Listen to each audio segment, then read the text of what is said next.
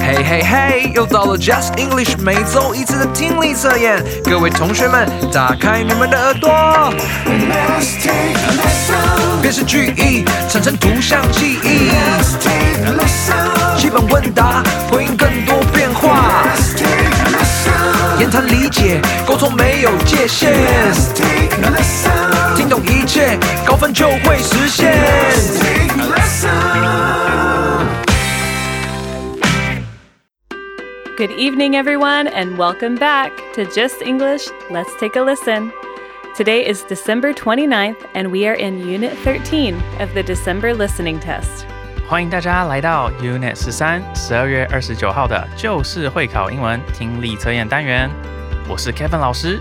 我是 Becca 老师。昨天啊，竟然在介绍抖音哎，Kevin 老师好久没有认真触碰社群软体了， 也因为昨天的文章才知道抖音是个那么厉害的应用程式。老师我是没用过啦，不过贝卡老师有没有玩过抖音呢？我们来问问看他吧。I have never used TikTok in my life, nor do I have the app on my iPhone. So, no, I have never clicked like on anybody's TikTok videos before, but I do use Instagram. 所以贝卡老师说他从来没有玩过抖音，而且也没有安装这个程式在他的手机上，所以他也当然没有按过其他人赞。不过贝克老师呢，他是有 Instagram 的哦。好吧，那我们就赶快来进入今天的听力测验第一个部分，辨识句意，让你产生图像记忆。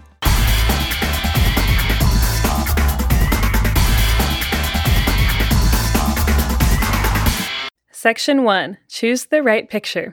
那我们大家要仔细听好贝克老师出的题目，然后在下面选个最正确的图片作为回应哦。 Number 1 The Smith family places candy canes on their Christmas tree each year as a reminder of the pure love of Jesus. 再一次 The Smith family places candy canes on their Christmas tree each year as a reminder of the pure love of Jesus.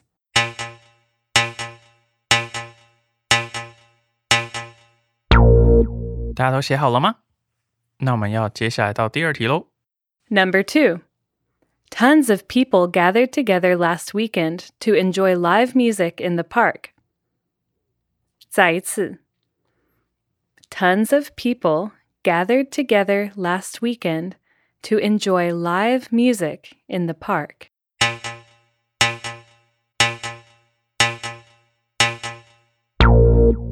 好，那我们来看第三题。 Number three, Angela invited her friends to her new apartment in the city to celebrate New Year's Eve. 再一次 Angela invited her friends to her new apartment in the city to celebrate New Year's Eve.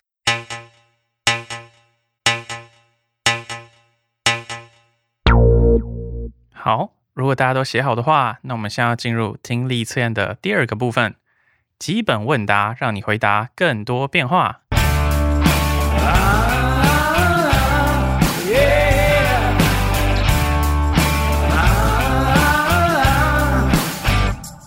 Section Two 第一题， Amanda is hosting a dinner party and wants everyone to bring their furry friends. Will you bring your new pet kitten? 再一次 Amanda is hosting a dinner party and wants everyone to bring their furry friends. Will you bring your new pet kitten?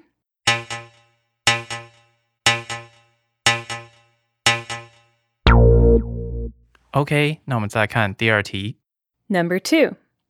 Stephanie and Joshua's parents came to visit them for the Christmas holiday. Did you get to meet them? 再一次 Stephanie and Joshua's parents came to visit them for the Christmas holiday. Did you get to meet them?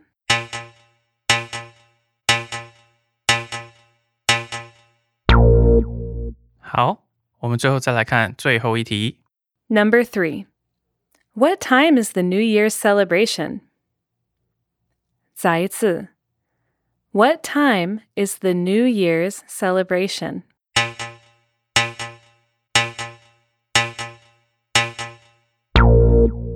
好，如果大家都写好的话，那我们现在就要回到听力测验的第一个部分，为大家解释每一题喽。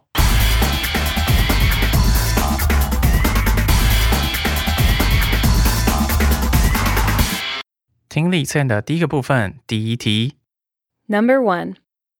The Smith family places candy canes on their Christmas tree each year as a reminder of the pure love of Jesus. 史密斯一家每年在他们的圣诞树上挂拐杖糖果，以此提醒大家耶稣纯洁的爱。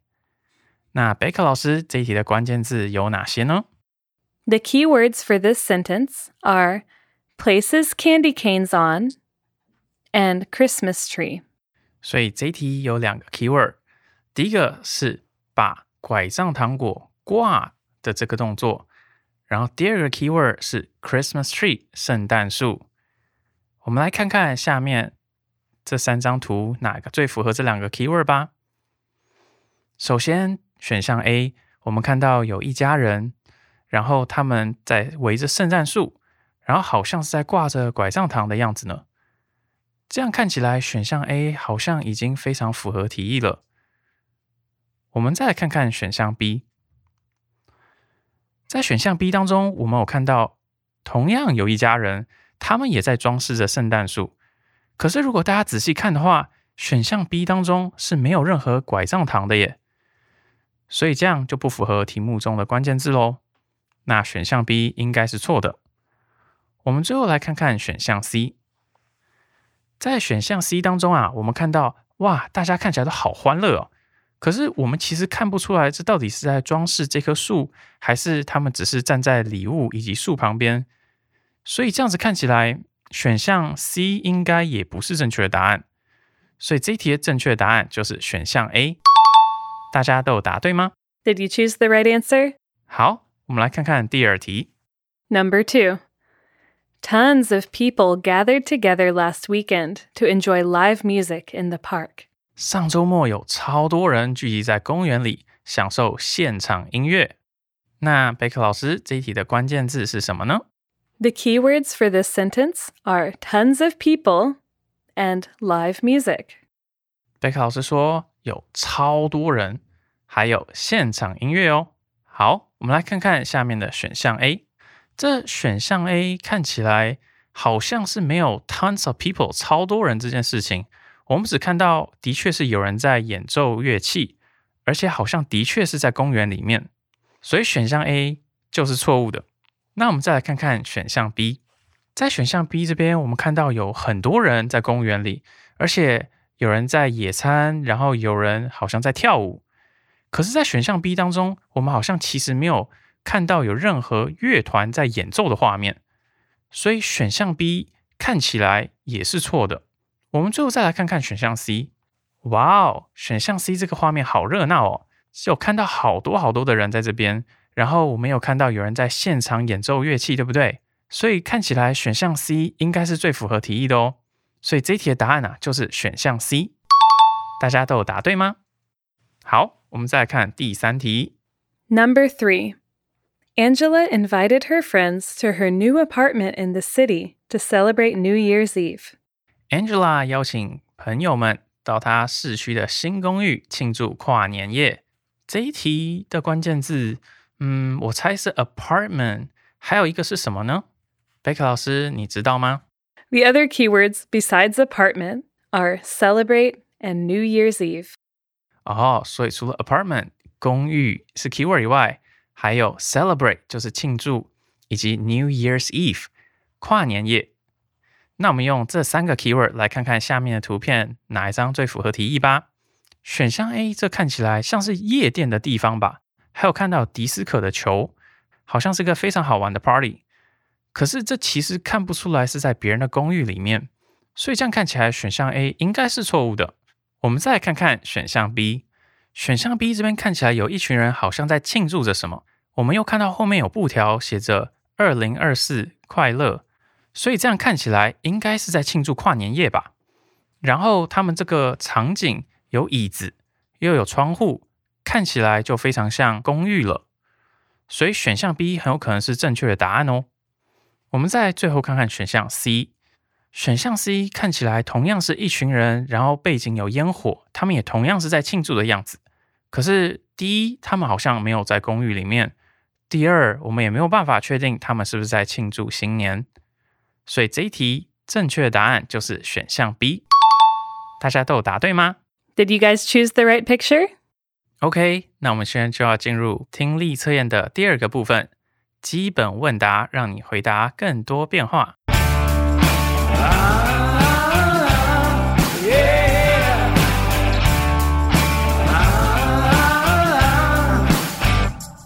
Section Two 第一题，Number one Amanda is hosting a dinner party and wants everyone to bring their furry friends. Will you bring your new pet kitten? Amanda 准备主办一场晚宴，她希望每个人都带上他们的毛小孩。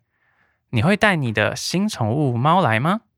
选项 A 说 My cat is six years old and doesn't like people.：“ 我的猫已经六岁了，而且它不亲人。”嗯， 所以选项 A 这个回应，虽然六岁的猫可能仍然是新宠物啦，但是它其实没有回答到是否会带猫来这件事情。所以选项 A 看起来并不是一个正确的回应。我们来看看选项 B。I will bring him, but I think he might be a little shy around all the other pets. 我会带它来，但我觉得四周都是其他宠物，它可能会有点害羞。所以在选项 B 当中，我们就看到它有直接回应到了题目的“你会不会带它来 ”，Will you bring your new pet kitten 这件事情。这样看起来，选项 B 很有可能是正确答案了。我们最后再来看看选项 C。 Amanda has a nice yard for hosting big dinner parties.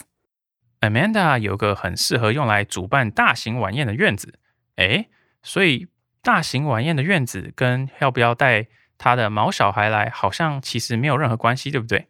所以这个无厘头的回答应该是错的蛮离谱的哦。这样的话，我们就知道这一题的答案就是选项 B 了。大家都有答对吗？好，我们来看第二题。Number two Stephanie and Joshua's parents came to visit them for the Christmas holiday. Did you get to meet them?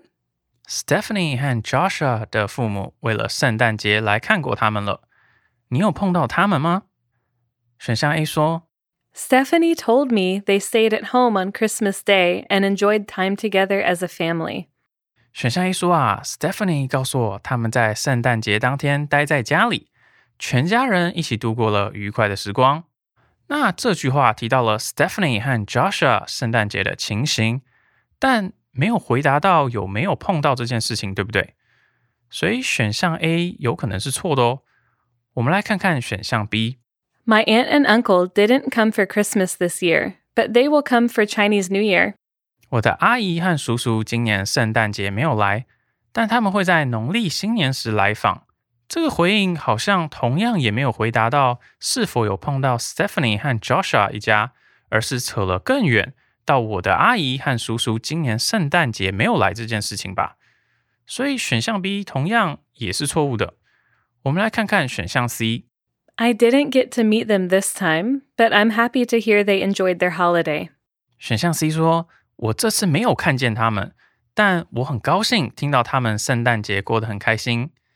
所以选项 C 在这边就非常直接回应了 “Did you get to meet them” 这件事情哦。这样听起来，选项 C 就是最适合的答案了。大家都有答对吗？ Did you choose the right response? 好，那我们最后来看第三题。 Number three. What time is the New Year's celebration? 第三题说新年庆祝活动是几点？那我们来看看下面的选项。选项 A 说 The party will be at Matthew's house and will take place in the evening. 派对将在 Matthew 家举行，时间是在晚上，所以选项 A 有提到派对的地点以及在晚上，不过没有具体提到几点钟。诶，而通常我们问 What time 会是比较精准的时间哦。 我们来看看下面的选项会不会更好。选项 B 说 The celebration will start at 9 p.m., but you can arrive anytime. 哦，庆祝活动将于晚上九点开始，但你可以随时到。这边呢就有明确讲到了时间，所以这样看起来选项 B 应该是比选项 A 更好的。我们最后再来看看选项 C。 Sandy, Martin, and I will all be there. We plan to arrive after dinner. I hope to see you there. Sandy、Martin 和我都会去哦。我们打算在吃完晚餐后到，希望能在那里见到你。这个选项没有讲到时间，也没有讲到几点，而只是说 Sandy 和 Martin 吃完饭后才过去，所以这一个选项也是错误的。那这一题正确答案就是选项 B 喽。大家都有答对吗？ How did you guys do? 好，那以上呢就是今天的旧式会考英文听力测验的内容。杂志的后面都有答案页，大家如果有不懂的地方都可以参阅哦。This has been Just English. Let's take a listen. And it's the end of December. 耶！谢谢大家收听旧式会考英文听力测验的单元，而这是十二月的最后一周了。This is Becca 老师我是 Kevin 老师 and we wish you a happy new year. We'll see you next year. Bye.